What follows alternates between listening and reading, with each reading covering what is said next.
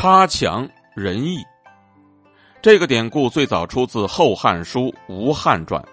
吴汉字子言，是东汉初南阳宛县人。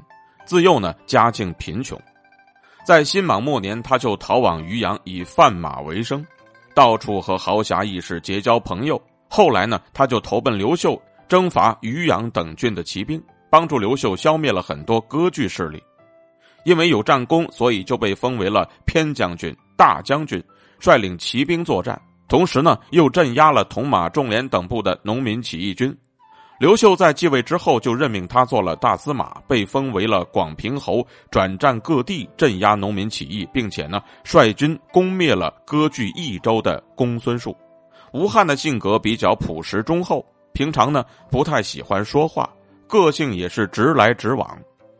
刚开始的时候呢，刘秀并没有特别注意他，后来听到一些将军常常称赞吴汉，这才开始注意到了吴汉，而且呢，拜他做了大将军。从那之后呢，吴汉就帮助刘秀打了许多次胜仗，立下了不少的功劳。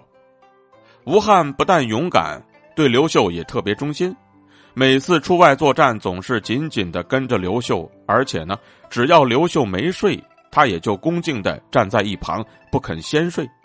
而且呢，当他们偶尔打了一场败仗，每个人都提不起劲儿来的时候呢，吴汉总是鼓励大家不要悲观，应该振作起来，准备继续战斗。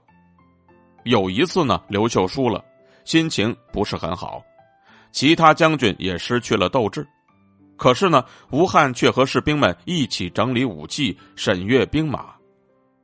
刘秀在知道这些事情之后呢，再看看眼前这些垂头丧气的将军们，就特别感慨的说：“哎，总算是还有吴将军能够叫人稍微满意呀。”